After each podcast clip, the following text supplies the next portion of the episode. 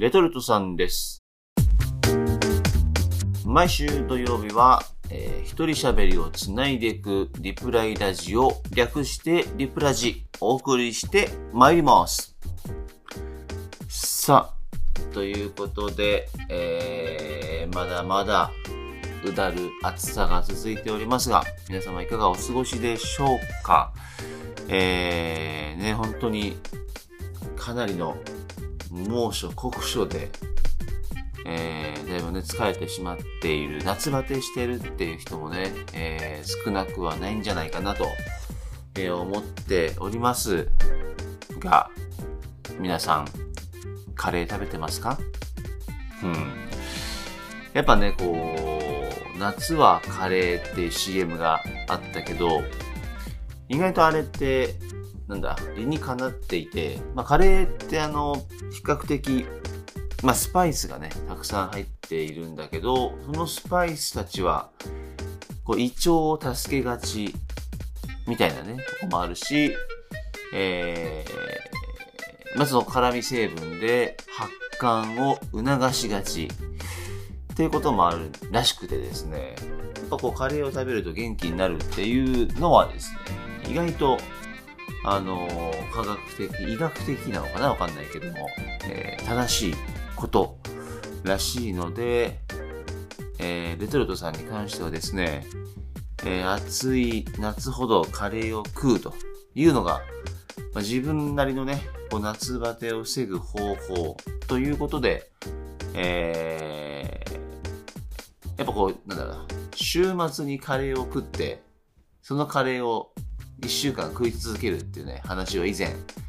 この、えー僕的でもお話ししたんですけど、それは比較比較的、なんだろう、夏の夏バテ予防になってるんじゃないかなと、えー自分なりに思っておりますので、まあ、ぜひぜひね、あのーカレーを皆さん食い続けてほしいなと、えー思っているわけですが、もうカレー作りっていうね、本当になんかこう、沼だなっていう思うことっていくつかあって、まだまだ本当始めて1年ちょっとなんですけど、えーようやくね、基本的な、えーチキンカレーの作り方っていうのをね、こうようやく体に馴染んできたなっていうところ、段階なんですけど、最近はね、えーこう、まあ、スリランカ風にしてみたりとかね、まあ、北インド風にしてみたり、なんていうことをこう少しずつ始めてまして、まだまだ序の口、えー初心者だなってね、こう、まあ、実感することはたくさんあります。カレー作りをね、こう、ちょっとこだわり始めると、なんかこう、ね、スパイスに詳しくならなきゃいけないみたいなこう感覚があるんですけど、これがね、全くわからないですよね。まあ、本当に多種多様な、えースパイスがありまして、まあ、皆さんご存知だとは思いますけども、えーコリアンダー、ね、ターメリック、まあね、その、なんだ、コリアンダー、ターメリック、クミン、えーまあ、いろいろありますけども、すぐね、パッと出てこないっていう状態もどうかなとは思いますが、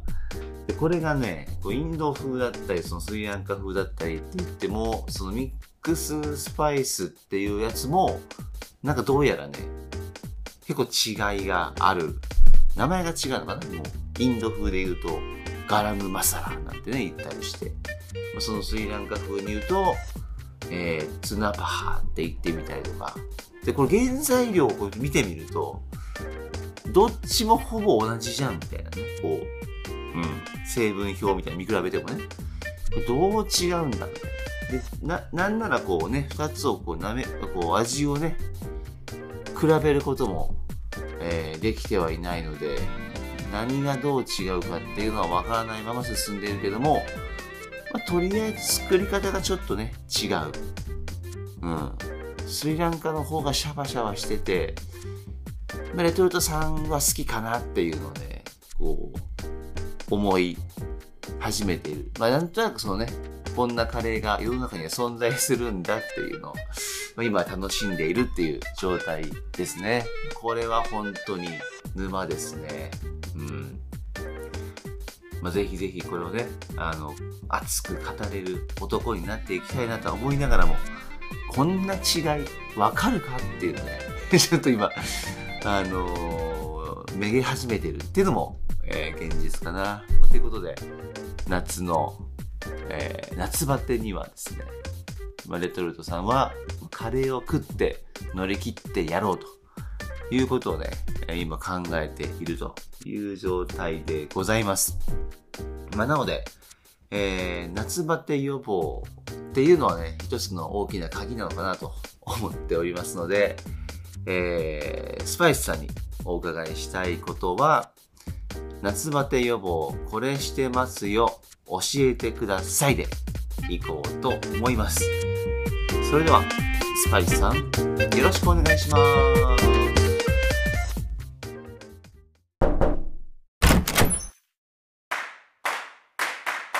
スパイスさんです。レトルトさんからのご質問、バトンは、夏バテ予防夏バテ対策ということでしたが、結論から申し上げますと、何にもしておりません。なんか特段夏バテのために何かやってるってことはなくて、逆に言うとあれだよ、あの、夏バテしてないんでしょってことでもなくって、それなりにバテているし、ああ、夏でしんどいな、みたいな、もうガンガン感じてるから、全然あの、予防する必要がないんですみたいなことで何もしてないんじゃなくって、まあ、これといっちゃ、特段特別何もやってないっていう感じかな。で、まあ、強いて言うなら、よく食べ、食欲はないですが、食べ、えー、よく寝て、まあ、何度も夜中に目は覚めてしまいますが、なるべく寝て、そして、よく運動をして、ジムに行って、筋トレをして、えー、サウナに行って、汗をたくさんかくと。なんなら、サウナ終わりにカレーを食べて、さらに汗をかくと。うん。まあ、やってることは変わんないっていうね。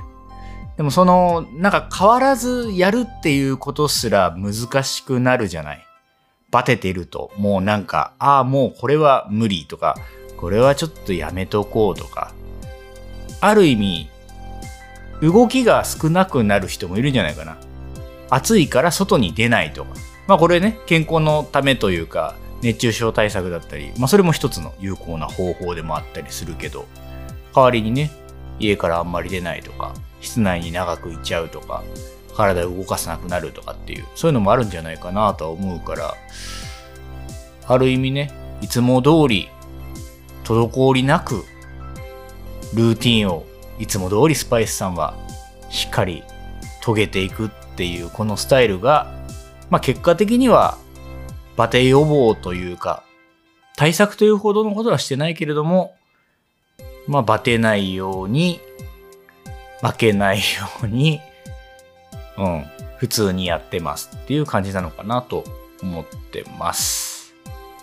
あ、でもね、一個だけ、これ夏になったからそうしようってしたわけじゃないんだけど、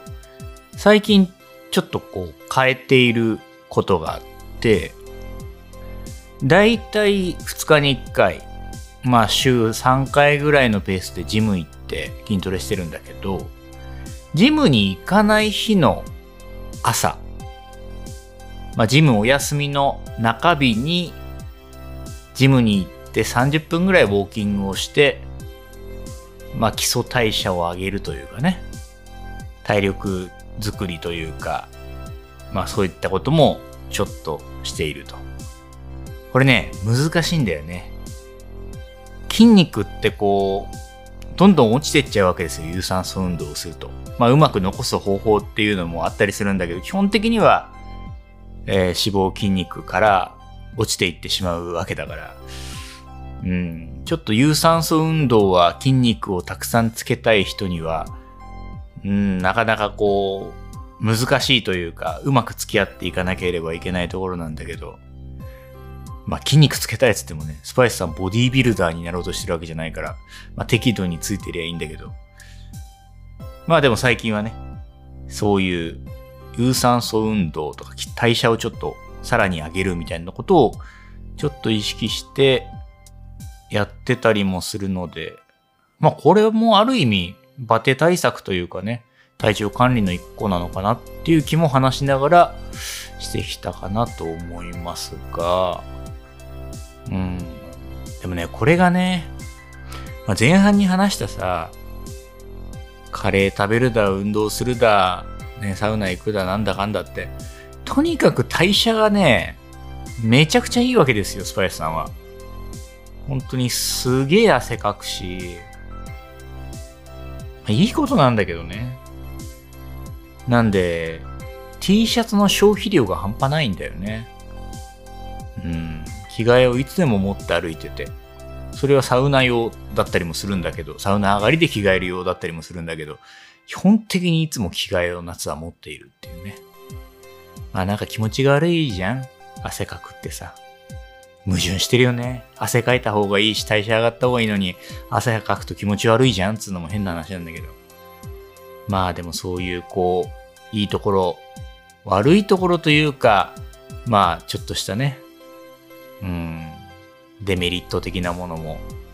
まあ英語でなんで今言い直したのかよくわかんないけど、あったりするかななんて話しながら思っております。まあでも、あれでしょう、もう、日が短くなってきたりするのかな？もうね、8月っていうところで、えー、もうちょっとで、えー、残暑なんていう時期に入っていくのかなと思いますが、皆さん健康に気をつけてお過ごしください。それでは、パイスさんでした。よろしければ番組のフォロー、ぜひお願いします。またねおやすみ。僕歴